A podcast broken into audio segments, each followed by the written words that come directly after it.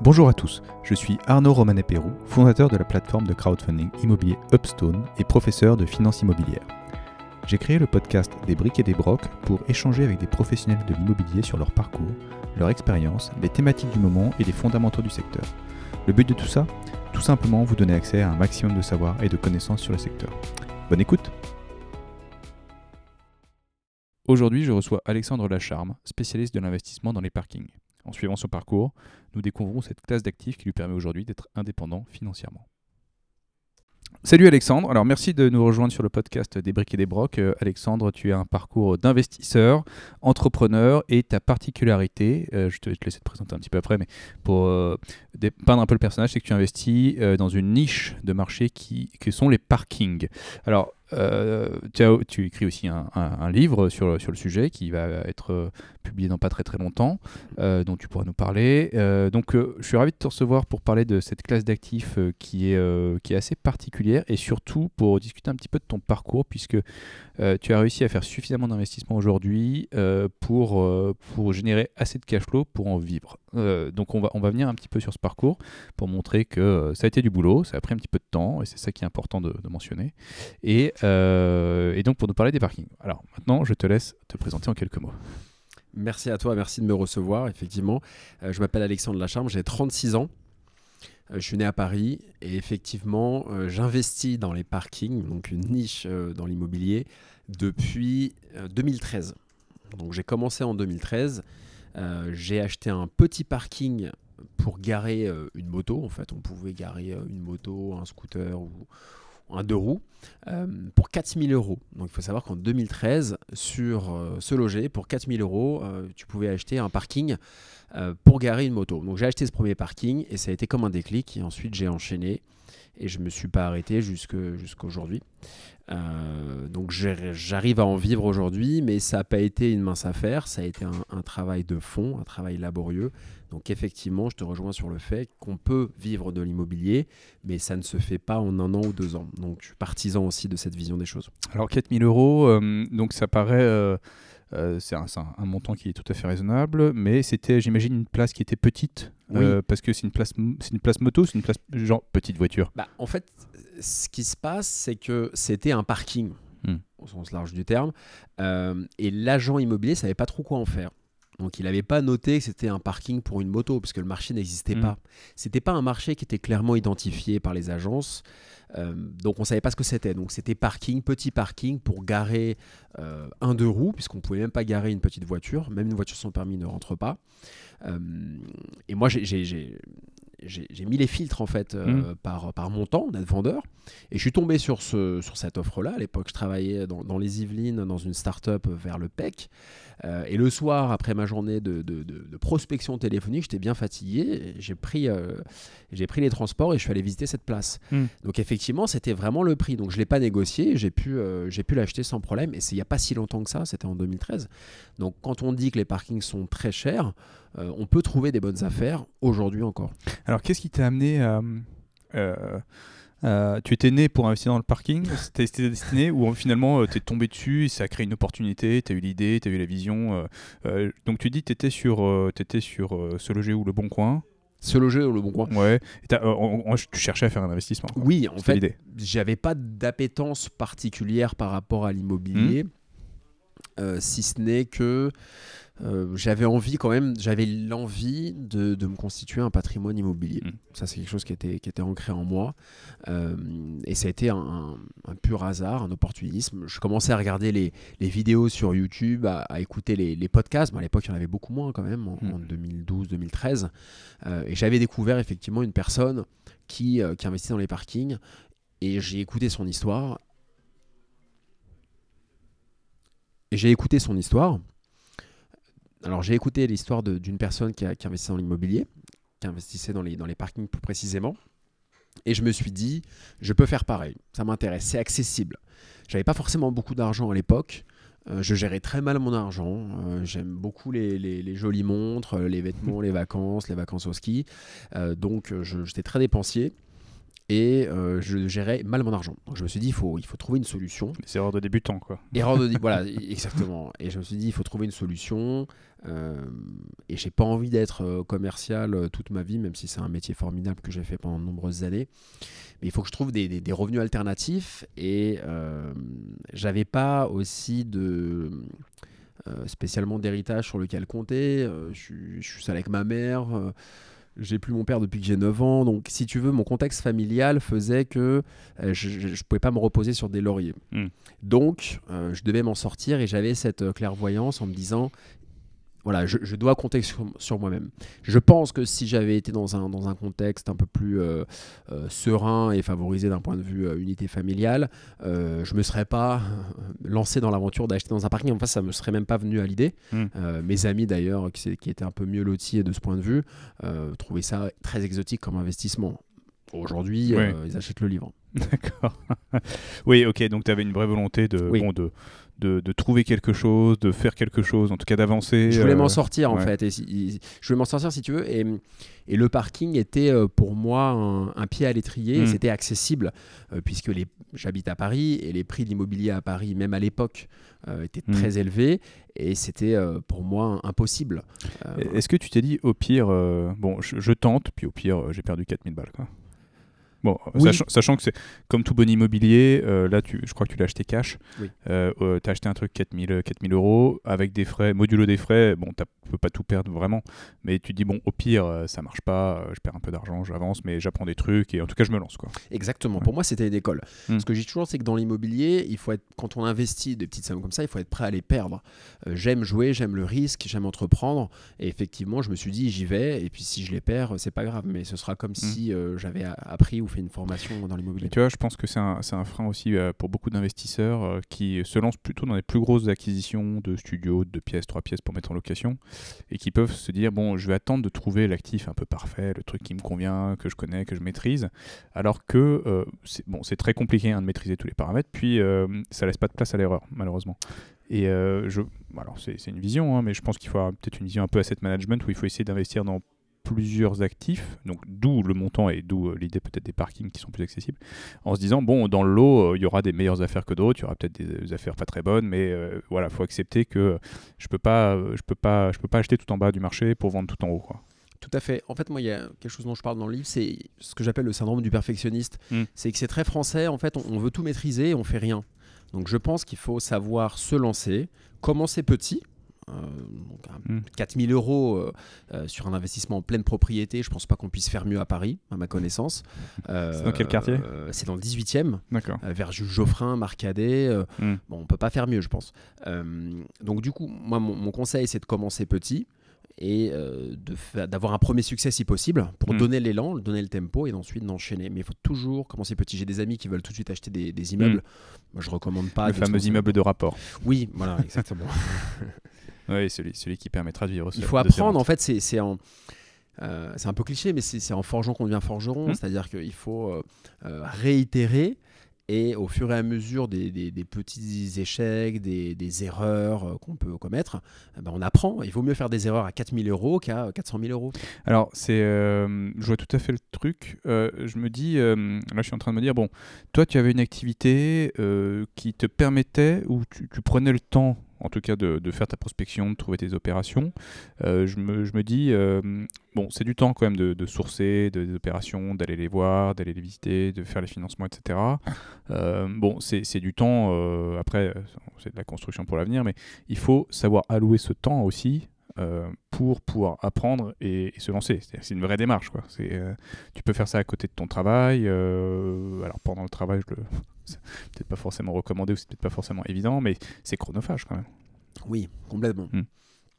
C'est complètement chronophage. Si tu, il faut s'impliquer. C'est-à-dire hmm. que euh, on peut pas le faire par-dessus la jambe. C'est-à-dire que même si on travaille, moi je travaillais beaucoup, j'étais commercial, il y avait mm. beaucoup de pression, des objectifs commerciaux, euh, c'était, c'était difficile, euh, surtout que c'était un nouveau métier que j'apprenais, mais euh, lorsqu'on prend un café, lorsqu'on va aux toilettes le soir ou, le week-end, bah, il faut mm. regarder. Donc après, il faut vraiment avoir une, volonté forte et, persévérer. Mais c'est tout à fait possible. Mais effectivement, quand on va acheter un parking comme un appartement, un immeuble ou ce que tu veux, il, faut, il faut consacrer du temps mm. et et, de la volonté. Alors, premier investissement d'un parking à 4000 euros sur lequel l'idée de louer une... Enfin, il était, il était fait pour louer un même pas un petit véhicule, c'était plutôt une moto. Plutôt une moto, c'était une moto. Voilà, donc parking moto. Euh, alors pour contextualiser, on est, on est dans Paris, donc c'est euh, un moment où on demande à avoir de moins en moins de voitures dans Paris, donc euh, les, les, utilisateurs sont adaptés. C'est-à-dire qu'il y a eu un essor du deux roues, tout à fait. Sur, la, sur la région parisienne parce que circuler en voiture devenait trop compliqué. Donc il y a eu les transports, les transports sont pleins, la voiture c'était pas possible. Donc on a beaucoup de, de, de scooters et de motos euh, qui, qui, sont apparus sur, euh, dans la circulation. Et euh, en fait, alors c'était même peut-être bien avant 2013. C'était avant, mais moi ça a été mon idée. C'est-à-dire que mmh. j'ai, toujours dans l'immobilier, il faut anticiper, il faut mmh. Donc moi, j'ai passé énormément de temps dans Paris, terrasse des cafés, j'ai regardé et j'ai constaté une chose très claire, même, dans mon réseau d'amis, c'est qu'il n'y avait plus beaucoup de voitures et les gens voulaient avoir des deux roues. Euh, C'était pas encore le deux roues euh, euh, partagé avec des applications, etc. Mmh. C'était plutôt le deux roues individuel. Donc le scooter était en plein boom. Euh, je dirais 2000, 2005 jusqu'à 2015, etc. et du coup, moi, je, je me rendais compte que tous mes amis avaient un scooter. Je me suis dit, il faut qu'ils puissent se garer. Mm. Alors on ne parlait pas de, de, de, payer pour se garer sur la voirie comme c'est dans les conversations mm. peut-être pour la rentrée, mais on parlait simplement des incivilités. Mm. Donc je me suis dit, je suis parti de ce postulat et je me suis dit, cette place de parking que j'achète 4000 euros net vendeur, je vais pouvoir la louer. Et je ne savais pas du tout où j'allais, hein. c'était des pures suppositions. J'ai mis une petite annonce sur le bon coin et j'ai eu tout de suite un locataire à 45 euros par mois. Donc si on enlève les frais de notaire, ça fait quand même 10% euh, de rentabilité euh, brute, euh, sans compter les charges et l'imposition. Donc sur le papier, c'était très intéressant. Donc je me suis dit, on y va. Et après, on a, je me suis rendu compte que les, que les frais de notaire étaient, étaient assez élevés. Maintenant, ça a baissé hein, depuis mm. la, loi Macron. Mais à l'époque, c'était un forfait qui, était, qui était assez élevé proportionnellement au, au prix net vendeur. Mais ça restait très intéressant. Et surtout, sans les inconvénients d'un appartement, mm. c'est-à-dire les travaux, c'est-à-dire la loi Allure c'est-à-dire qu'aujourd'hui, un parking, c'est régi par le code civil, hmm. donc une grande souplesse, de une totale souplesse d'ailleurs de rédaction du bail pas de trêve hivernale si la personne ne paye pas, euh, pas tous les inconvénients. C'est ça, tu mets pas, tu mets personne dehors, euh, de, en dehors de son besoin primaire qui est de se loger. C'est le code civil, donc on mm. fait ce qu'on veut dans le bail de location, dans le contrat, mm. donc c'est extrêmement souple. Il y a rien à détruire parce que moi c'est même pas des box que j'achète, c'est simplement des places ouvertes. Mm. Donc il y a simplement un coup de peinture, de marquage au sol à faire peut-être tous les 5 ou 10 ans ou 20 ans, mais moi qui étais un peu feignant, enfin feignant c'est un grand mot parce que je, je travaille tout le temps, mais disons qu'il n'avait pas envie d'avoir trop de contraintes pour moi, le parking, c'était euh, excellent. Voilà, donc premier, euh, premier investissement avec une forte renta qui mm. t'a mis le pied à l'étrier. Donc là, tu as, alors, as dépensé toutes tes économies dans ce. Dans ce... Oui, euh, quasiment. Quasiment. Mais bon, ça. Plus grand chose. Mais j'étais, en tout cas, j'ai été lancé et j'avais une, une, porte de sortie euh, enfin, je, voyais un peu la lumière au bout du tunnel. Je me suis dit, ça me donne un élan et je vais, enchaîner. Après, il y a eu des moments où j'ai un peu laissé tomber, où je suis revenu. Mhm. C'était pas à pleine, pleine charge pendant 9 ans, mais quand même. Et euh, pas d'effet de levier, parce que euh, qui va te prêter 3000 euros ou 2000 euros sur, sur un montant aussi faible? J'imagine qu'à ce stade, tu n'as même pas cherché à avoir un, non, effet stade, bancaire. À ce stade, non, non. J'ai regardé combien j'avais sur mon compte, sur mon application, hmm. et j'y suis allé, j'y suis allé content. Euh, la deuxième opération, elle était dans le 11e. Elle était encore plus intéressante. Elle était incroyable celle-ci. Euh, j'avais réussi en fait dans le 11e hmm. à acheter 6 places de parking moto, donc enfin, pour mmh. deux roues. 6 places pour 12 000 euros. Ce qui est invraisemblable. Hein. Ça fait 2 hmm. 000 euros la place. Pourquoi? Parce qu'en fait, euh, l'agent immobilier avec qui j'avais sympathisé avait vendu plusieurs appartements de ce propriétaire dans le même immeuble. Mhm. Et voilà, et c'était le dernier, euh, le dernier lot en fait qui restait, enfin les derniers lots, c'est ces petits parkings, et il voulait s'en débarrasser. Donc dans l'immobilier, quand on est pressé, en général, on fait de mhm. bonnes affaires. Euh, donc du coup, il restait ça sur les bras et euh, la personne qui avait pas mal d'argent et qui s'entendait pas très bien d'ailleurs avec la copropriété avait qu'une envie, c'était de quitter vite cette copropriété. Donc du coup, off market, en sympathisant avec cet agent immobilier, hmm. elle m'a dit écoutez, si vous voulez, je vous montre euh, ce que ça donne. C'était rue de Charonne dans le 11e, j'en souviens. Je l'ai toujours d'ailleurs, hein, je les ai toujours ces six places. Et du coup, on est allé visiter ce parking. Et moi, tout de suite, j'ai fait une offre. Hmm. Et du coup, j'ai pu, j'ai pu acheter ce, ces parkings. Tu as vu le truc. C'est, J'allais rebondir sur le fait que euh, là, on est typiquement dans une opération euh, quasi marchande bien en termes mm. de sourcing, dans le sens où euh, on cherche tous, tous les investisseurs, nous quand on propose des projets de marchand de biens sur, sur Upstone, on a, on a souvent des questions des investisseurs qui nous disent mais comment, comment il fait pour acheter aussi bas Il y a un loup, il y a un truc? et eh ben, pas toujours. L'immobilier est un marché qui est inefficient dans le sens où bah, il y a des, des, des, vendeurs parfois qui veulent vendre vite, euh, qui veulent pas s'en soucier, qui ont par ailleurs euh, d'autres liquidités. Donc en fait, pour le, le montant de, de, ce bien n'est pas forcément critique. Et donc là, typiquement, toi, tu as, réseauté, tu as rencontré des agents, tu as gagné leur confiance, euh, et, ils se sont dit, bon bah tiens, et puis peut-être là, ça fait partie du je suis au bon endroit au bon moment aussi. Mm. Et tu es tombé sur cette opportunité qui était du coup une bonne opportunité de quelqu'un qui voulait se débarrasser de, de, ce truc, sortir de la copro, et qui a peut-être pas, qui s'est peut-être pas dit, je vais optimiser le prix, et je vais peut-être réussir à les vendre 18 ou 20, c'est euh, allez, je me débarrasse, euh, l'agence débrouille. Tout à fait, c'est souvent le cas dans les parkings, hein, hmm. euh, comme dans les, dans les immeubles aussi, ou des, plus gros projets avec des appartements. C'est qu'il y a souvent un facteur important, c'est que c'est parfois des, un héritage, par exemple, de succession, où les gens savent pas trop quoi faire d'un parking. C'est un peu ce qui hmm. reste sur les bras. C'est pas très sexy, c'est pas très glamour un parking. Donc du coup, on veut s'en séparer. Donc si on arrive à sourcer off-market, on peut faire des belles affaires, et c'est ce que j'ai fait plusieurs fois. D'accord. Et euh, donc ça, c'était ta deuxième opération. Tu l'as fait longtemps après la première? Alors la deuxième opération, non, c'est arrivé relativement euh, euh, peu de temps après la première. il y a eu quelques rebondissements, c'est-à-dire qu'elle elle devait se faire très rapidement, mais finalement il y avait la copropriété qui s'opposait en mmh. fait à la vente puisqu'ils estimaient que euh, ça allait gêner quelque peu la, circulation en fait euh, si on mettait des, deux roues, des motos. Après on a creusé, on a vu que les places existaient bien dans le cadastre, hmm. qu'il n'y avait rien. Il s'avère également que le propriétaire euh, avait des dettes envers la copropriété. Donc ça, ça, a pris un peu plus de temps que prévu. D'accord. et lorsque, lorsque ça a pu se faire, j'ai sauté sur l'occasion. On est resté au, au prix convenu. Donc ça a été euh, la, deuxième opération. Donc tu vois, 4000 la première net vendeur, 12 000 la seconde. Euh, donc ça fait, euh, ça fait 16 000. Et pour 16 000, j'avais 6 places plus une de la première. Ça me faisait 7, 7 places. Donc c'était quand même intéressant comme opération. Et là, c'est toujours en fonds propres. Hein. Hmm, d'accord, oui. oui. Bah, hmm, c'est toujours la même chose. C'est-à-dire que pour des petits montants, j'imagine que aller convaincre une banque de te prêter la moitié non, c'est possible. C'est possible. C'est possible. J'ai financé des parkings à un peu plus, 20 000 hmm. euros avec des crédits, euh, des crédits immobiliers hein, sur 20 ans. Avec des différés de crédit également. J'ai même réussi à avoir des différés de crédit de 6 mois. Euh, alors qu'il n'y a pas de travaux. Mmh. mais euh, ça te permet de constituer un peu de cash. Oui, hein. voilà. en fait, on se rend pas compte, mais on demande pas assez. Et si on, si on sollicite la banque en lui posant des questions, en lui mmh. ce qu'on veut, on peut obtenir des différés, un différé partiel, total, peu importe. Mais moi, j'ai réussi à avoir des différés de crédit, en tout cas sur du parking et sur des petites sommes, crédit immobilier sur 20 ans. D'accord.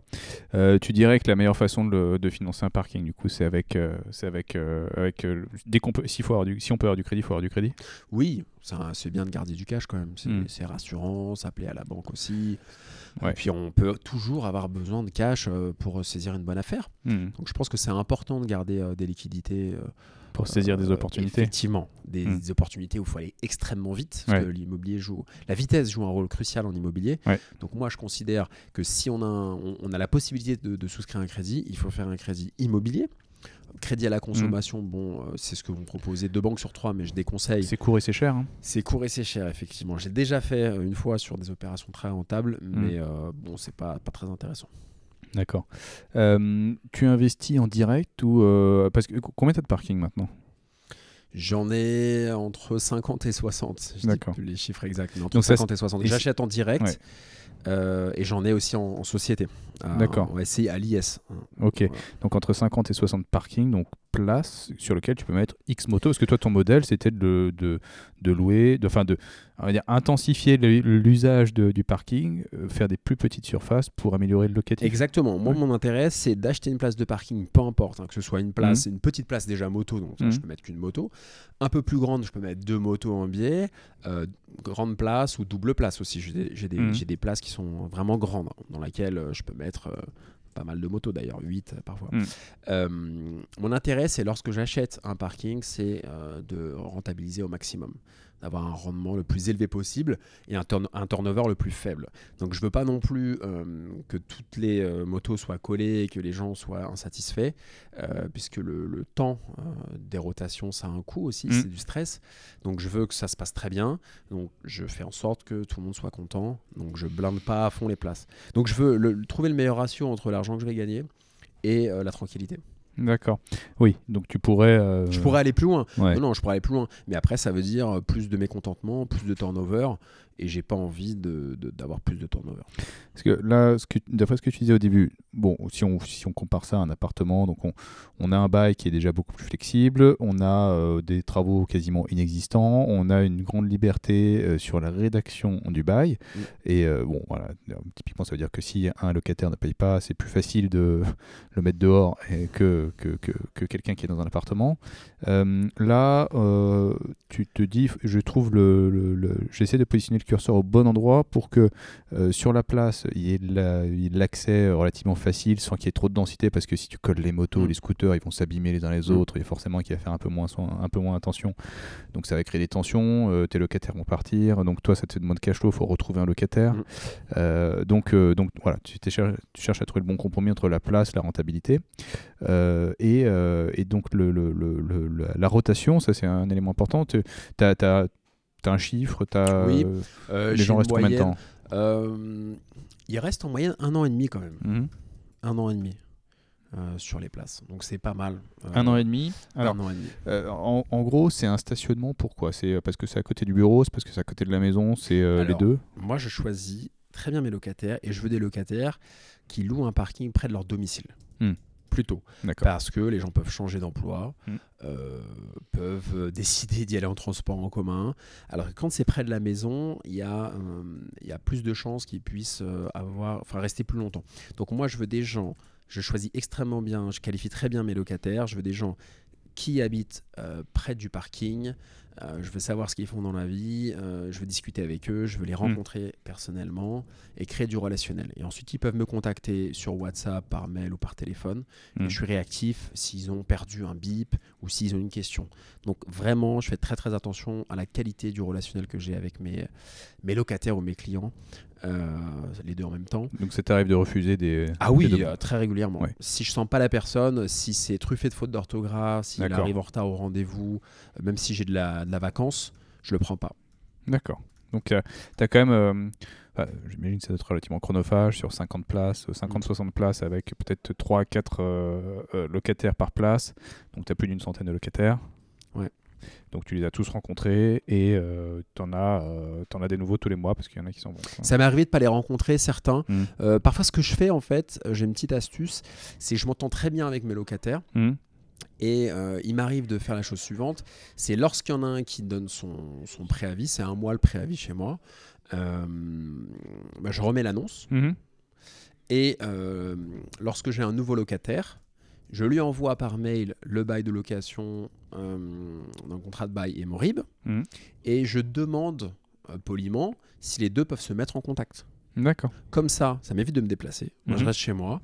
Et le locataire sortant rencontre le locataire potentiel. Il lui montre la place. Il lui remet, en fait, finalement, le bip. Mhm. Et je demande, euh, je, passe un coup de fil tout de suite au locataire, le nouveau. Et il me fait un virement de la caution. Moi, je demande 50 euros de mhm. caution. C'est à peu près la valeur du BIP. C'est un peu plus élevé que la valeur du BIP, mais c'est à peu près la valeur du BIP. Euh, plus de me faire le virement du premier mois.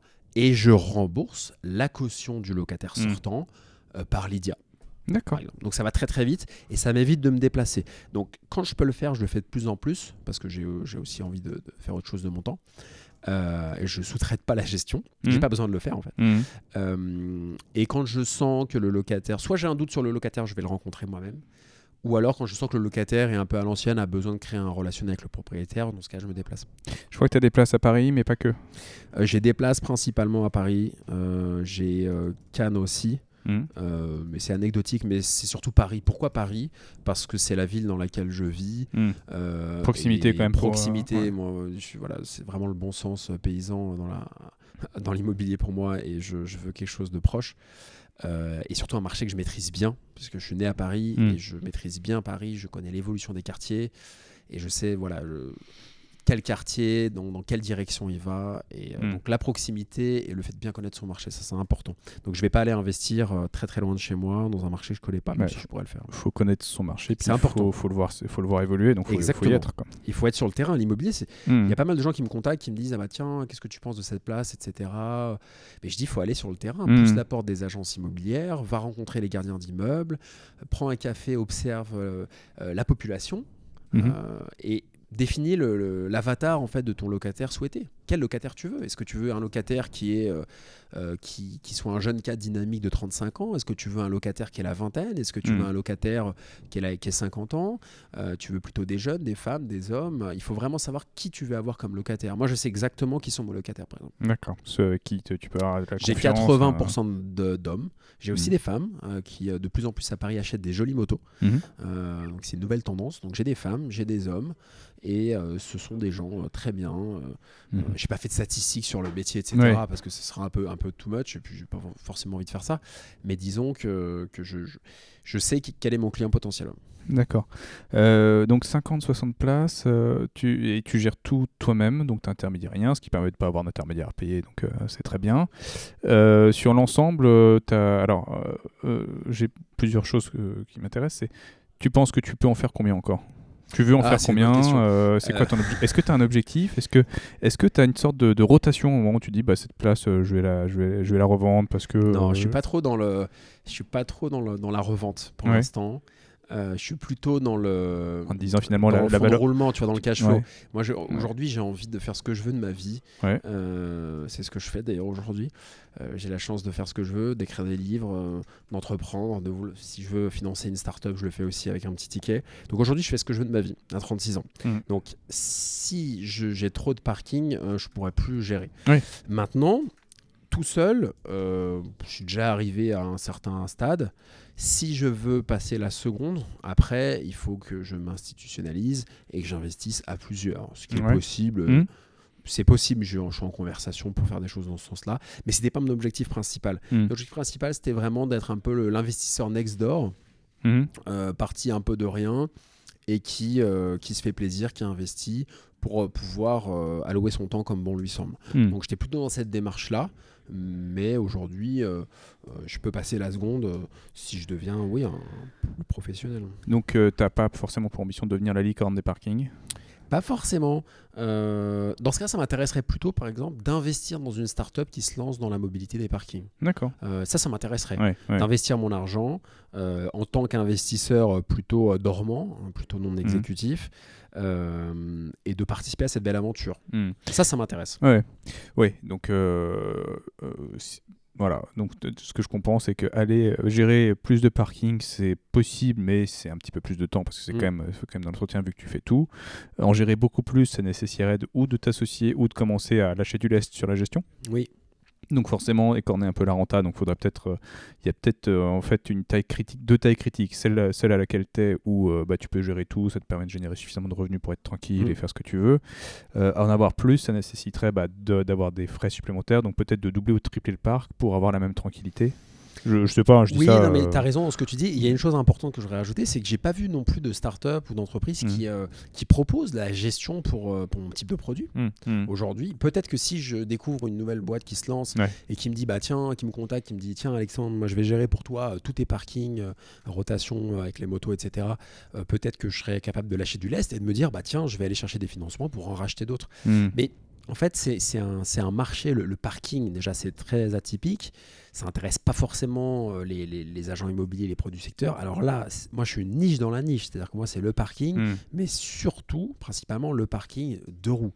Donc le parking de roues, bon, euh, c'est quelque chose qui est assez mal appréhendé et mal compris en fait des, des pros de l'immobilier. Ça les intéresse pas parce que les sommes sont pas euh, dithyrambiques. Hmm. Euh, donc, donc, donc y a pas, j'ai pas vu beaucoup de, de startups se créer, mais je pense qu'il y, a quelque chose à faire. Non, mais il y a sûrement, euh, sûrement des usages qui vont continuer à être développés. Et, et là, je, tout de suite, je pense à la solution miracle qui est de créer une application, mais avec toutes les, toutes les problématiques qui s'en suivent.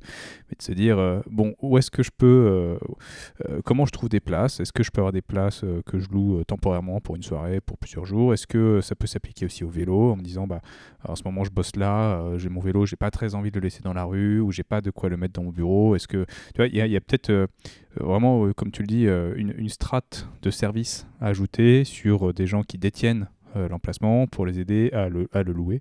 donc il y a probablement, probablement des choses qui pourraient être inventées, peut-être pas. Hein, mais, oui. et après, c'est assez atypique comme investissement. Moi, je suis un des plus gros à le faire. À, ma connaissance, à Paris, mmh. en particulier, même si j'ai des places en société, euh, je dois être un, des plus importants. Après, il y en a certains euh, euh, qui, beaucoup plus récemment que moi, se sont lancés mm. en écoutant des podcasts. Mm. J'en ai parlé, en fait. J'ai, je me suis un peu si, j'ai un peu scié la branche sur laquelle j'étais. Oui, j'allais venir. Mais c'est ce que tous mes amis me disent. Mais c'est le jeu. Et puis maintenant, j'ai envie de, transmettre. C'est pour ça que j'ai mm. écrit un livre. Mais c'est vrai que j'aurais pu être beaucoup plus discret, ne pas raconter ma vie sur les podcasts, ne pas raconter ma vie aussi dans un bouquin et continuer à développer ça. Mais quand j'ai vu qu'il y a des gens qui avaient compris le truc et qui, en regardant mes annonces, en scrapant mes annonces sur le bon mm. coin, et qui commençaient à faire de même, je me suis dit, bah, perdu pour perdu, maintenant euh, euh, on y va, on démocratise. Et, euh, Tu t'es dit, c'est une question de temps en fait. Je me suis dit, c'est une question de temps. En fait, au début, j'étais tout seul. Mm. tout seul, on était de trois. plutôt deux d'ailleurs. Et ça a continué, et ça a commencé à se développer voilà, vers 2018 j'ai commencé à avoir quelques concurrents sur, sur le bon coin. bah, au lieu d'être trois en 2018, on était peut-être mm. ah, on était peut-être 8-10. Et puis mm. après, j'ai commencé à faire des, des à passer sur des podcasts, etc. Et là, on est passé de 10 à 50, à 100. Et après, j'ai vu que ça se développait. J'ai vu qu'il y a des, des, petites startups qui commençaient à, à, se mm-hmm. créer là-dedans. Donc, je me suis dit, ok, bah, allons-y maintenant, euh, euh, démocratisons, écrivons un livre, euh, et, et, je veux développer, développer la chose. Donc, donc tu, enfin, tu crées ta concurrence, oui et non, dans la, dans la mesure où ce qu'on vient de dire, c'est que de toute façon, c'est une question de temps avant que les investisseurs ou les, les investisseurs potentiels se rendent compte que c'est une classe d'actifs intéressante. Moi, je dis, toujours, il euh, y, a des marchés euh, qui s'appauvrissent en termes d'opportunités. Aujourd'hui, on a beaucoup de prestataires qui te proposent de faire des investissements euh, locatifs, pas forcément à côté de chez toi. ce qui fait que les Parisiens qui ont un peu de pouvoir d'achat, bah, ils se rendent compte qu'ils n'ont pas besoin d'acheter à côté de chez eux pour, pour faire du locatif. Ils s'intermédient par des gens qui connaissent les marchés locaux, donc dans des villes de province. Et on a des villes de province dont la valorisation a fortement augmenté parce qu'il y a eu notamment beaucoup d'investissements, entre autres. Hein. Euh, et donc, on a des marchés sur lesquels il y a moins d'opportunités. Donc, c'est une question de temps. Après, il faut trouver un autre marché. Donc, c'est une question de temps, de toute façon, avant que, que, ta martingale soit, soit, soit, découverte. Et effectivement, oui, euh, euh, dès l'instant que toi, tu as, de façon purement égoïste, tu as, suffisamment d'investissement aujourd'hui pour faire ce qui te plaît. Euh, on, a, on a bien compris que tu pourrais en faire plus, c'est peut-être pas forcément ton objectif à ce stade, donc euh, pourquoi, pas, pourquoi pas évangéliser un peu le marché Et puis, euh, et puis peut-être que ça permet aussi de valoriser les, les, actifs que tu détiens parce que bah, ça crée de l'appétence pour la classe d'actifs, ça permet de revaloriser les, les, la, valorisation, enfin, revaloriser la valorisation, bravo, donner de la valeur en tout cas à ton patrimoine et donc le, et, peut-être lui donner des liquidités aussi. C'est exactement ce que je me suis dit. Mm. C'est la réflexion que je me suis faite. Je me suis dit, allons-y, évangélisons et ça valorisera euh, cette classe d'actifs et ça me servira d'une manière ou d'une autre. Et puis ça me fait plaisir aussi de transmettre parce que c'est c'est euh, mmh. ce que tu fais euh, très généreusement d'ailleurs à travers ton podcast. Et moi je suis un peu dans la même démarche, c'est que j'ai toujours aimé transmettre et je me mmh. suis dit bah, j'aurais aimé avoir quelqu'un qui en parle quand j'ai commencé en 2013. Donc ça, ça, me fait vraiment humainement ça me, ça me fait plaisir et ça me coûte pas plus cher d'en parler. Donc allons-y. Tu sais quand on a toujours cette histoire dans l'entrepreneuriat où des, des, gens viennent avec une idée et ils ont peur de parler de leur idée, ils ont peur de se la faire piquer. Et souvent, euh, souvent en fait, euh, non, on t'invite à, parler de ton idée, à, la, à, la, diffuser, parce que en face de toi, tu as très peu de gens qui vont te la piquer, finalement. Tu as peut-être une personne, et après, euh, c'est pas parce que tu as une idée que tu as l'exécution, de toute façon. Donc, mmh. en parler, ça te permet d'avoir du retour, d'avoir de, de, de, de, l'expérience des gens, euh, leurs sentiments, et après ça te donne une meilleure façon éventuellement d'exécuter. Et puis si tu as transmis l'idée et que finalement c'est quelqu'un d'autre qui l'exécute beaucoup mieux, bah, je dirais c'est une sorte de darwinisme entrepreneurial. Non, c'est vrai ce que tu dis, c'est vrai qu'il y a une grosse différence entre en parler et, l'exécution mm. et le, le faire, et j'en ai parlé pas mal, mm. et il suffit quelques personnes qui l'ont fait, mais c'est une fraction très très fine. C'est ce qu'on disait en, préambule, hein, de passer le cap de l'investissement, ça peut être, ça peut être compliqué. Là, l'avantage euh, du, du, parking, c'est que les montants sont euh, moins importants important, donc tu peux euh, plus facilement tester, progresser avec des plus petits montants. Euh, l'autre côté, c'est que pour constituer un patrimoine qui ait une valeur significative, il faut aussi en faire beaucoup. Mmh. Euh, après, ça t'empêche pas non plus de faire des appartements, de faire des choses, des bureaux, avec d'autres moyens, avec d'autres, d'aller sur d'autres catégories d'actifs. Mais en tout cas, c'est un bon moyen de commencer. Je crois que c'était un peu ton idée, c'est de dire Bon, euh, moi j'ai commencé comme ça avec un petit montant, ça m'a permis de mettre le pied à l'étrier. Aujourd'hui, euh, j'ai ma petite foncière euh, qui, qui, tourne, je m'en occupe, je suis content, j'ai du temps, Mmh. J'ai du temps et maintenant je veux faire aussi autre chose. Hein. je veux faire autre... Moi, je m'intéresse beaucoup aux entrepreneurs mmh. et j'ai envie d'investir des, des petits tickets dans des startups qui se lancent. Très early stage, vraiment, des, des, petits montants. Tu vois, ça peut être 15 000 à chaque fois. Mais j'ai cette envie-là. Donc, moi, je me nourris en fait des parcours d'entrepreneurs. C'est ça qui me fait me lever le matin. Ah, je suis issu de parents entrepreneurs aussi. Donc j'aime en fait la, création, le, démarrage. Hmm. C'est ça qui m'intéresse. C'est ce qui m'intéresse, c'est d'aller de l'idée au point d'un point A à hmm. un point B. Mais c'est vraiment le début. Après la gestion, le, le quotidien, le daily, l'opérationnel, le, management, ça m'intéresse moins. Ce qui m'intéresse, c'est vraiment la créativité, euh, la fulgurance du début où tu dors pas la nuit, où tu as une idée qui te qui t'obsède, tu parles de ça à tout le monde, tu saoules ta femme, euh, tu tes amis et tu arrives à, aller euh, vers cette idée et tu réussis à, la développer. Ça, ça me passionne infiniment. Tu aimes bien aller jusqu'au POC. Mais c'est ça qui m'intéresse. Ce qui m'intéresse, c'est l'excitation du début.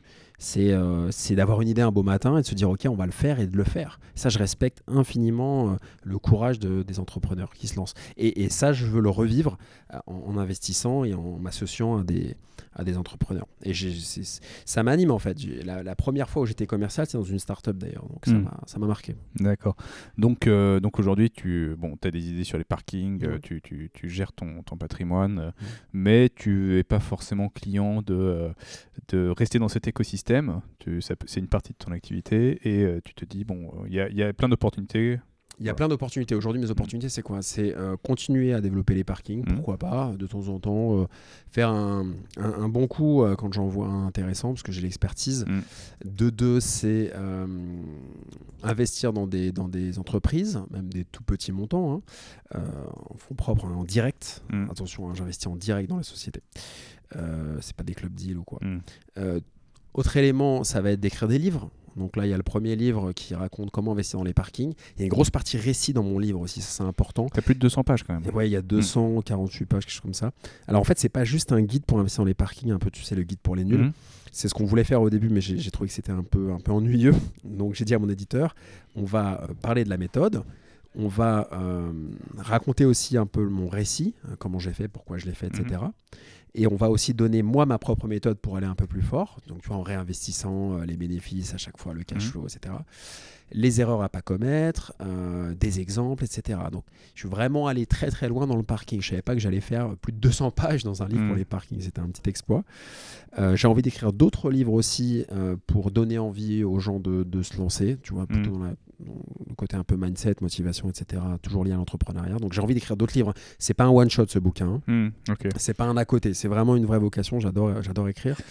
Et puis. Euh, et j'ai envie de donner des. je fais du conseil maintenant aussi. Il y a des gens qui, qui, me contactent pour que je leur explique comment investir. Donc je commence à avoir une activité de conseil depuis peu et ça, ça démarre très bien. Ok.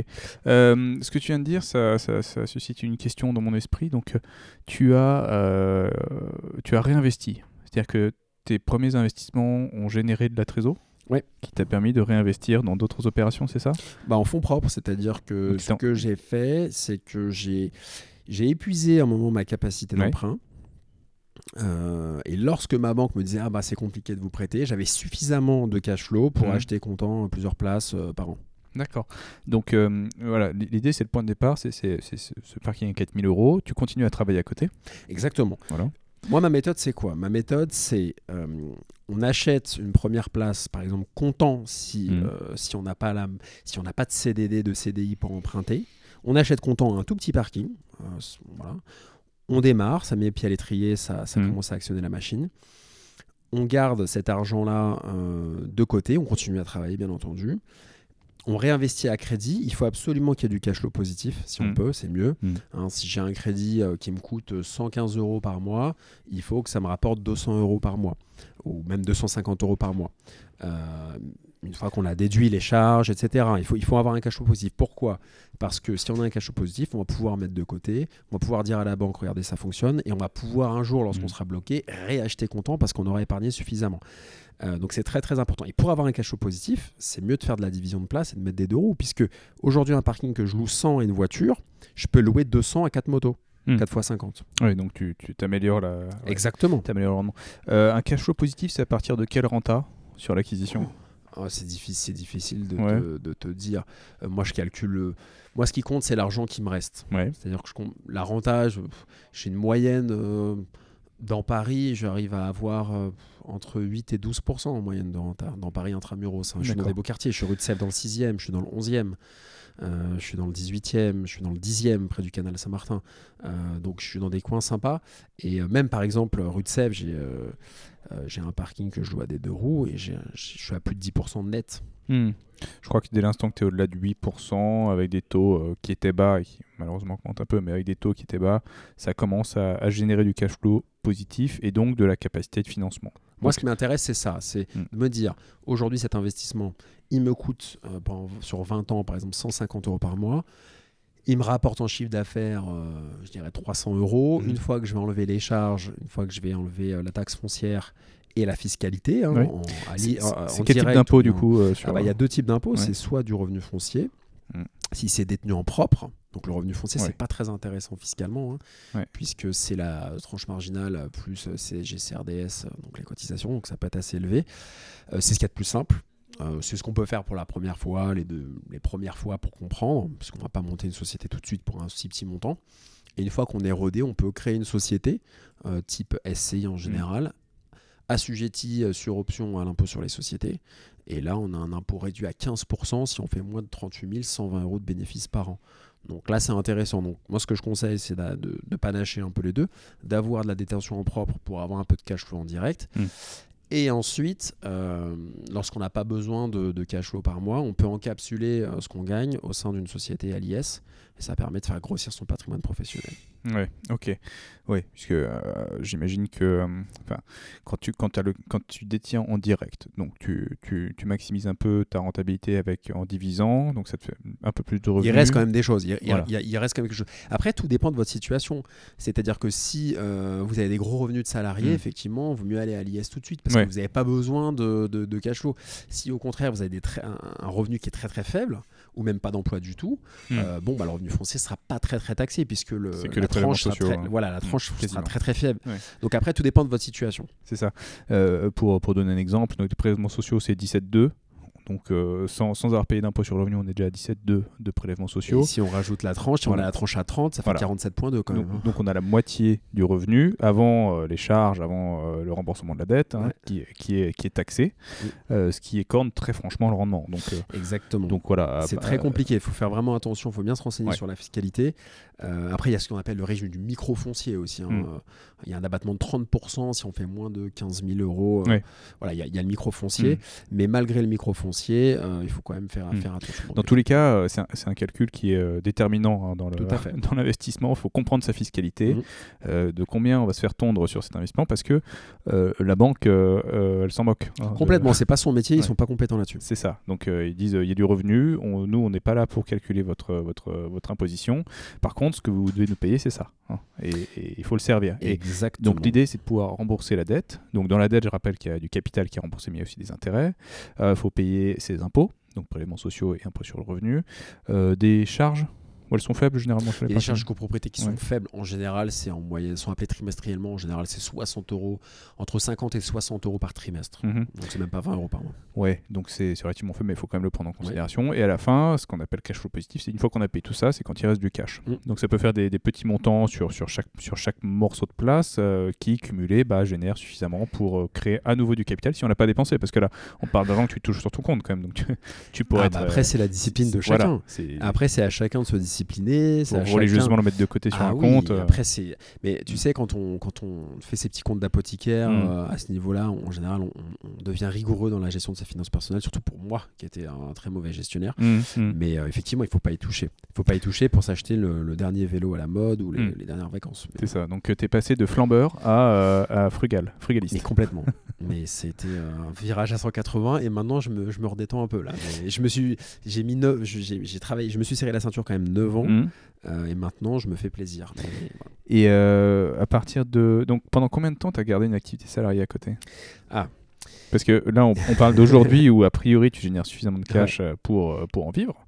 Euh, mais ça n'a pas été le cas tout le temps, je suppose. Le premier, bah, quand on a un parking à 4000 euros, ça fait 400 euros de revenus par an. Donc, il faut vraiment avoir une, une, taille toute petite pour, pour, pour vivre avec ça sur toute une année. Donc, j'imagine que tu as gardé une activité salariée qui te permettait peut-être aussi de dégager du cash que tu as réinvesti.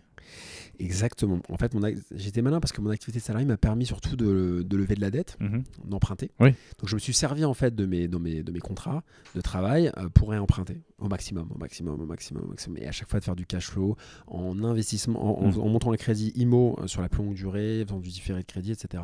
Donc, j'ai bossé quand même 9 ans. Mhm. Donc, ça s'est fait, euh, pour répondre à ta question, ça s'est fait en 9 ans cette histoire. Ça s'est pas fait en un claquement de doigts. Et il n'y a que maintenant où j'ai pu, j'ai pu arrêter. Puis j'avais des jobs aussi euh, j'avais pas beaucoup de vie parce que j'avais des jobs à, responsabilité. Mmh, en plus, euh, d'accord. Oui, oui, c'était pas des jobs alimentaires, hein, c'est mmh. des postes de cadre euh, dans des très belles sociétés, dans le luxe, après dans le sport, dans des multinationales où j'avais vraiment des responsabilités. Mais ça me permettait d'avoir des salaires confortables mmh. et de pouvoir emprunter au maximum. Oui, parce que ce qu'on ce n'a pas dit, c'est que tu empruntes généralement sur ta capacité. Enfin, tu as une capacité d'emprunt qui, qui est déterminée par tes revenus pas mm. par ton, ton patrimoine ou tes investissements. Donc il faut avoir du salaire pour, pour, pour être en mesure d'emprunter. Ouais. Donc euh, euh, je pense que si, si je ne me trompe pas, euh, malgré tout, le fait de faire un investissement locatif permet d'avoir une d'augmenter ta capacité d'emprunt puisque la banque doit prendre une partie des revenus que tu génères. Ils pondèrent en fait, la banque, ils prennent 70%. Ouais. À Paris, dans les parkings, ils prennent 70%. Ouais.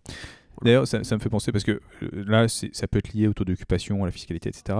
Toi, tu as un taux d'occupation quoi, de pas loin de 100% Oh là là, pas loin de 100%, 80, 98%.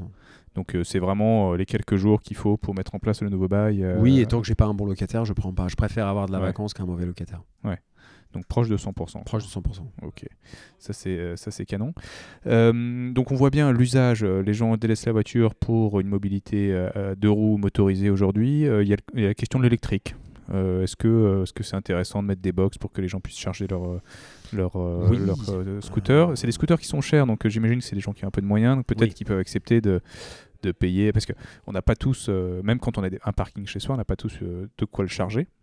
Non, mais c'est euh, un, très bon point que tu soulèves. Euh, parce qu'effectivement, je commence à avoir des, des, locataires qui me disent ah, est-ce qu'on peut brancher euh, Est-ce qu'on peut se brancher? Alors, Au début, c'était est-ce qu'on peut brancher sa batterie? Est-ce qu'ils mm. voulaient brancher leur batterie amovible? Mm.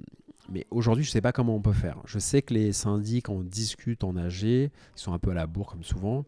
Euh, mais j'ai pas de solution parce qu'en fait, il faudrait que la personne ait une prise et qu'il paye sa, sa, propre consommation d'électricité parce qu'il va pas non plus utiliser l'électricité de la copropriété. Donc il y, a cette problématique à résoudre.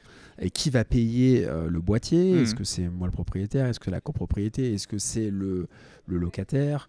Euh, donc on n'a pas résolu ça. Pour l'instant, j'ai 100% de mes locataires ont des véhicules thermiques. Hmm.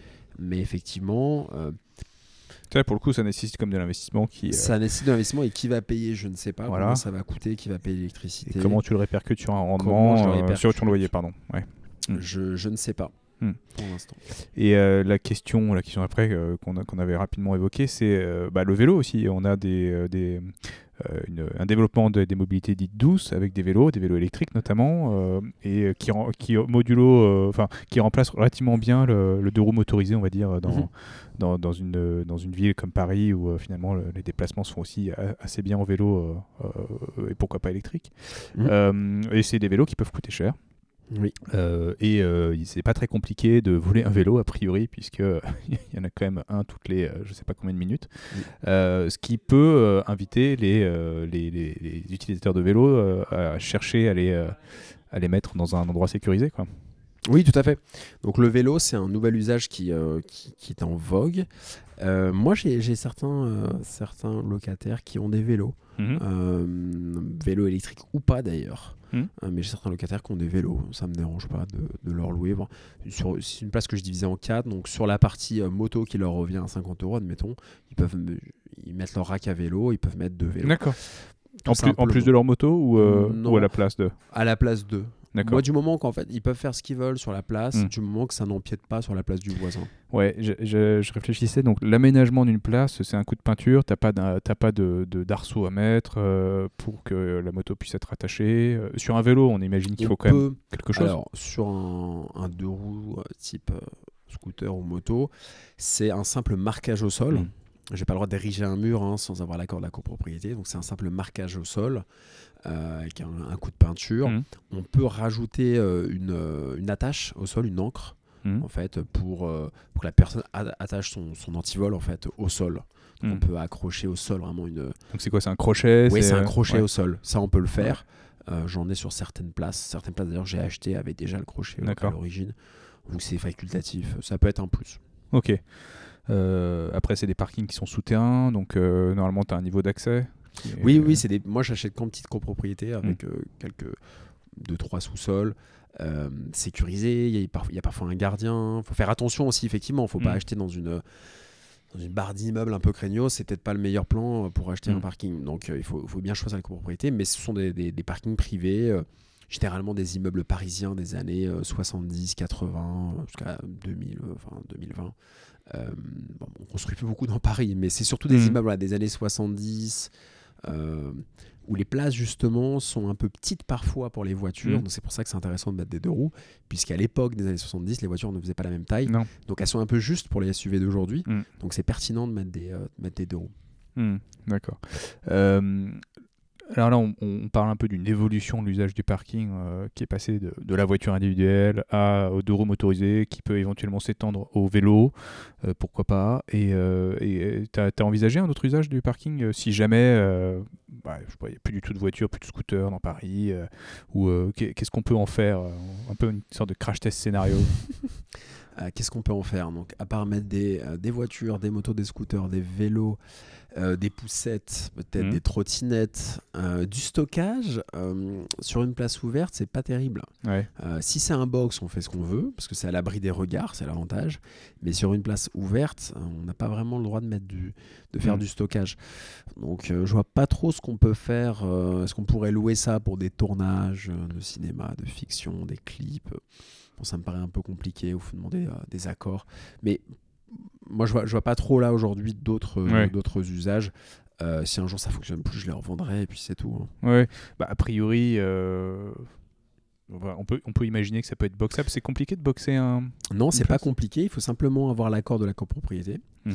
Euh, et ensuite, c'est pas pas extrêmement compliqué. Moi, j'ai jamais fait, c'est pas ma stratégie, mhm. mais, mais, ça peut se faire assez facilement. Ouais, mais je dis si jamais on devait transformer ça en unité de stockage, oui, oui, ça peut être une bonne idée. Non, non, bien, bien entendu. Ça pourrait se boxer. Ça pourrait se boxer.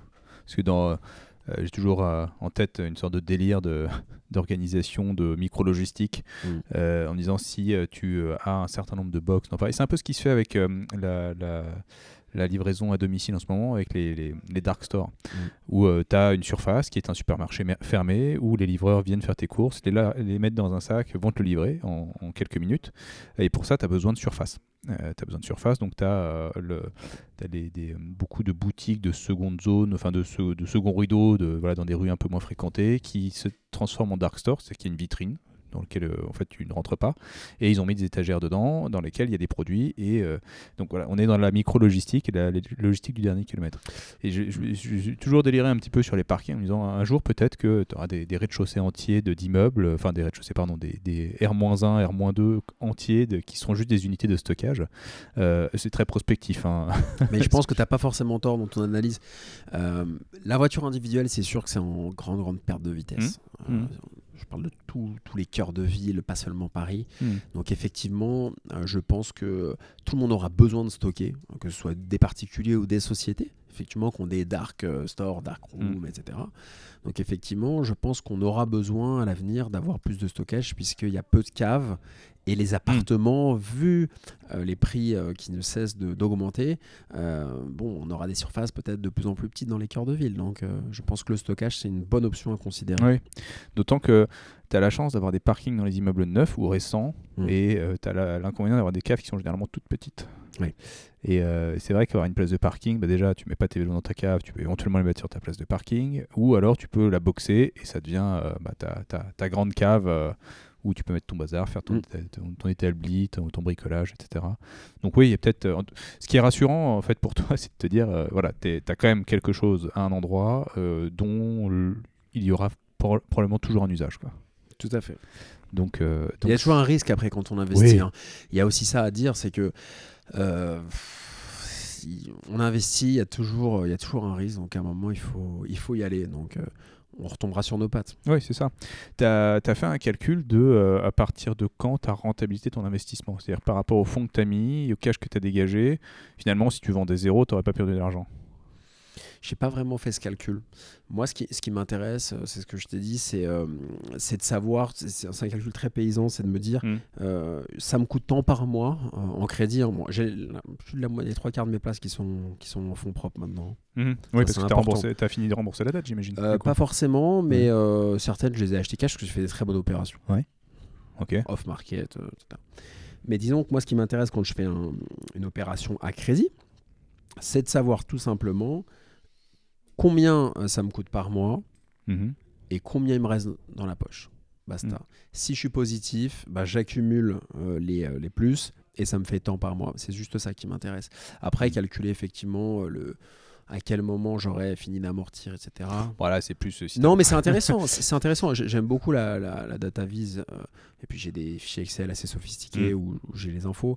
Mais j'ai une vision assez, assez simple en fait de, ce business-là. Oui, mais quelque part, est-ce que c'est vraiment la peine d'avoir une vision beaucoup plus compliquée Juste pour s'amuser pour oui. le fun, oui, pour le, la, sollicitation mm. intellectuelle. C'est pas vraiment important, mm. mais euh, ça peut toujours être intéressant d'avoir euh, d'avoir des statistiques. Euh, toujours. Mais tu vois, il pourrait y avoir, enfin, tu pourrais, aurais pu avoir, et tu pourrais toujours avoir une logique euh, dite asset management, c'est de te dire, bon, les places que tu as achetées il y a longtemps, aujourd'hui, elles valent beaucoup plus. Tu pourrais les vendre, et donc, euh, plutôt d'en acheter une, tu en achètes deux, mais à des endroits un peu différents, et donc tu fais grossir, tu fais tourner en fait ton patrimoine. Je comprends que c'est pathologique, et, et c'est peut-être la deuxième étape. Et ça marche aussi. Non, hein. mais c'est peut-être, tu as raison, c'est, peut-être une, une évolution. Mhm là, j'étais pas là-dedans parce que j'avais encore la tête dans le mmh. guidon jusqu'à récemment. Là, je lève la tête du guidon, je sors un livre. J'ai envie d'en écrire un deuxième à partir de la fin de mmh. l'été. Donc, je suis plutôt dans cette démarche-là, euh, de prendre un peu de recul et de, de, de, de, transmettre. Mais effectivement, ça pourrait être intéressant. Mais si je vends des places très bien placées pour acheter un peu plus loin, ça veut dire que soit je dois me déplacer, ou soit je dois payer quelqu'un pour le faire. Euh, voilà. Il mmh. faut voir le ratio, temps passé, fatigue décisionnelle et, et bénéfices. effectivement, effectivement. Euh, de, donc de, on, a dit, ça fait 2013. Euh, 2013, ça fait 9 ans. Ça fait 9 ans que, 9 ans. Et un an que tu as quitté ton boulot? Non, non, non, c'est beaucoup plus récent que ça. C'est très très récent. D'accord. J'ai vraiment arrêté, là c'est très récent, c'est ça date de ce mois-ci. D'accord, ok. C'est hyper récent. J'avais plus besoin vraiment de, de travailler. J'aimais bien ma boîte et je l'ai quitté parce que parce que je ne pouvais plus tout faire. Et je me suis rendu compte que c'était pas très très bien joué en interne, en fait, globalement, dans les sociétés. Ouais, c'est assez intéressant comme réflexion. Euh, malgré le fait que tu puisses avoir des bonnes performances commerciales, mm-hmm. le fait que tu aies un side business qui est plus vraiment un side business me mm. concernant, bah, c'est pas forcément apprécié. Euh, alors après, soit des jalousies, soit. Alors par, par, le management qui pourrait dire tu pourrais te concentrer un peu plus sur ton boulot ou euh, bah, Moi j'ai eu des réflexions comme quoi si tu as le temps de faire autre chose, c'est que tu pas à 100%. Ouais. Bon, je suis premier cette année euh, en termes de chiffres, donc euh, bon. D'accord. C'est bon. Euh, après, imagine, les chiffres que tu aurais pu faire si tu avais fait ça. oui, c'est un peu ça. Mais et en fait, je me suis dit, bah, je suis pas aligné avec cette mentalité. Je la comprends parce que moi, en tant que chef d'entreprise, peut-être que j'aurais ce discours-là aussi, donc il faut toujours se mettre à la place hmm. de l'autre. Donc je, je, comprends cette posture, mais je me suis pas senti aligné avec ça. j'ai regardé mes comptes, j'ai vu que ça tournait suffisamment bien. Euh, qui avait un bouquin qui sortait, qui avait plein de perspectives. Mm. Et je me suis dit, bon, bah, arrêtons, gentiment. Mais euh, pour arrêter, euh, il faut que tu détermines combien tu as, de combien tu as besoin pour vivre. Et est-ce que c'est couvert par, par tes cash flows de, parking? Puisque tu peux vivre peut-être plus modestement ou alors, ou alors avoir atteint Après, c'est le, choix de, c'est le choix de tout le monde. Hmm moi, pendant des années, je voulais avoir toujours plus. Ouais. Toujours plus d'argent, plus de cash flow. Mm. Euh, bon, j'ai été commercial, donc commercial, c'est toujours la performance quand même. Euh, bon, donc j'ai toujours voulu plus. J'ai vraiment dans la performance. Et à un moment, je me suis dit, tu as 36 ans, euh, tu as beaucoup bossé, tu as fait beaucoup de sacrifices. bon, bah, lève un peu la tête du guidon. Et j'ai pas moins d'argent qu'avant, j'en ai plus. Mais disons que j'ai revu un peu mes priorités. Mm-hmm. Et je me suis dit, Bon, bah, plutôt que d'avoir toujours plus d'argent, avoir plus de temps, avoir le loisir de faire ce que je veux un peu de ma vie, euh, ça, ça a une vraie valeur et euh, c'est ce que je veux aujourd'hui. Passer mmh. du temps avec ma famille, ce genre de choses. Donc, donc après, c'est une question d'arbitrage en fait et de période de vie. Mmh. Ça, c'est propre à chacun, il n'y a pas de généralité. mais c'est sûr que je déconseille à tout le monde de quitter son emploi lorsqu'il commence à avoir un peu de cash flow parce que vous allez vite déchanter. En plus, vous pourrez plus réemprunter. vous pourrez plus réemprunter. La banque, parce que la banque, euh, si vous avez, euh, je dis n'importe quoi, mais 2000 euros de cash flow et 2000 euros de salaire, euh, les 2000 euros de cash flow, la banque, elle les considérera pas aussi bien que les 2000 mmh. euros de salaire. Donc, ça va être très compliqué après vis-à-vis de votre banque de réemprunter. Donc, il faut faire très attention. On va dire qu'il y a un effet fiscal qui est marginalement positif, puisqu'on va probablement diminuer sa tranche marginale d'imposition. Donc, il faut déjà du temps, parce que euh, c'est sur l'année d'après, j'imagine. Euh, donc, euh, on va améliorer un petit peu son nom, mais on va quand même perdre son salaire. On va perdre son salaire et c'est plus précaire aux yeux de la banque. Hmm. aux yeux de la banque, le CDI, c'est le Graal. Hmm. C'est le ticket, c'est le Graal. même si vous êtes smicard en CDI, vous pouvez emprunter, acheter des parkings enchaînés. Hmm. Pas besoin. Moi, je l'ai fait au départ, j'avais rien. Donc, on peut vraiment le faire. Par contre, les revenus, les revenus fonciers, alors, je parle même pas des, revenus en SCI à l'IS, là, ils peuvent plus calculer les banques. Mm. Hein. La banque euh, Capignon sur rue, ils sont perdus, hein. mm. euh, surtout à l'IS en SCI. Mais on va prendre juste des revenus fonciers, c'est compliqué parce qu'il faut envoyer tous les baux de location. En plus, si vous faites de la colocation, il faut envoyer euh, plein de, contrats de location. Les mm. banques prennent pas WeTransfer, vous devez envoyer 50 000 mails, vous les perdez. Vous êtes un client qui prend trop de temps. Et ça, les clients, enfin, ça, les banques n'aiment pas, les clients chronophages. Donc, partez de votre emploi que lorsque vraiment vous avez... Euh, c'est très solide. Sinon, restez est le meilleur moyen de se développer. Vraiment, c'est ce que j'ai mm. fait pendant 9 ans. C'est vous restez salarié et vous investissez en side business, que ce soit des parkings, des appartements, des immeubles, du crowdfunding, ce que vous voulez. Mais vous restez salarié et on fait des invests en side business. Et, euh, et donc, il y a un moment, alors comment tu as pris la décision? Tu as, as, regardé les courbes, tu t'es dit, bon, j'ai mon salaire plus mes revenus euh, de, de, mon side business. Donc mm. là, tu es passé d'une addition à euh, bah, finalement mes revenus de side business me suffisent. Donc... Oui, exactement. Bah, ça, ça a grossi, euh, pas de chiffres précis, mais ça, ça a grossi, grossi, grossi au gré des acquisitions. Mm. tous les six mois, je, rachète des parkings mm. comptant ou, avec un crédit, mais souvent comptant. vu que j'ai un cash flow conséquent, bah ça c'est assez facile. Et puis quand on achète comptant, on achète mieux, on négocie mieux. Après, c'est un cercle vertueux.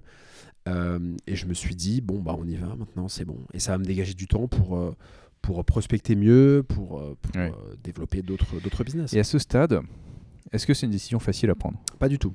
Parce que tu te dis, ça y est, mais bon, c'est un peu, c'est un peu jeter, c'est un peu saut dans le grand bain, quoi. Tu te dis. je vais te dire la vérité.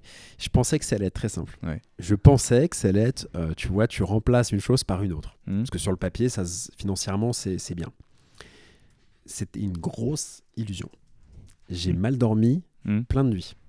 J'ai, ah, j'ai, je me réveillais euh, à 4 heures du mat. Je me dis, mais qu'est-ce que tu fais? Tu quittes ce poste de cadre commercial, tu es bien payé, tu as la voiture, tu as les avantages, as, tu déjeunes euh, le midi pour autant que tu veux, etc.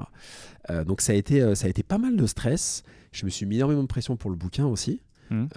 que j'ai écrit seul, sans co-auteur, sans préface, vraiment laborieusement seul, c'est fait exprès. Donc si tu veux, ça n'a pas été facile. Euh, j'ai pas mal douté, hmm. je dois le reconnaître. Mais aujourd'hui, je ne regrette pas. Est-ce qu'il n'y a pas un moment tu, tu, tu t'es dit, tu as rematérialisé tous les risques de tes investissements en disant euh, Oui, mais si j'ai. Enfin, peut-être un, truc auquel je penserais en me disant bon là euh, j'ai double sécurité bon j'ai un boulot hmm. c'est bien j'ai en plus j'ai mon side business si je quitte mon boulot je suis à risque 100% sur mon side business. Mm. Et c'est là où tu te dis, euh, finalement, c'est hyper risqué. C'est le moment où tu flippes. Quoi.